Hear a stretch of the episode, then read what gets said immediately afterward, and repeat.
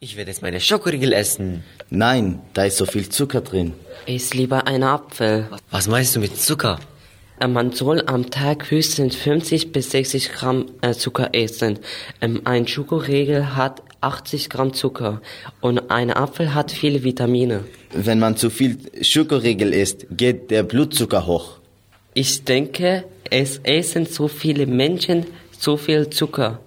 Deswegen haben wir eine Umfrage gemacht. Ich denke, dass Industriezucker äh, nicht so abbaubar vom Körper ist, dass der nicht so verwertet werden kann und äh, vielleicht auch schädlicher ist wie normaler Zucker. Nur kein Zucker in Tee, kein Zucker in Kaffee. Wir haben ganz wenig Zucker nur. Also ich trinke am meisten Orangensaft, gell? Und, und Wasser und Tee. Warum? Das schmeckt mir halt. Also, aber keine Cola oder sowas nicht.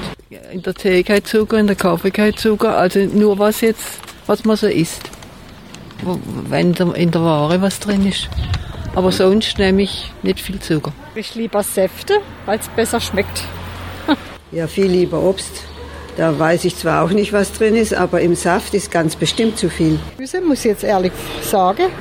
Der Kaffee habe ich gern süß, aber dann nehme ich Süßstoff. Dann nehme ich schon gar keinen Zucker. Ja, na gut, wir achten darauf, dass wir eine ganz äh, bewusste Ernährung in der Richtung durchführen. Und wir wissen, dass der Zucker für Kinder äh, zu Hause im Haus, im häuslichen Bereich einfach muss kontrolliert serviert werden.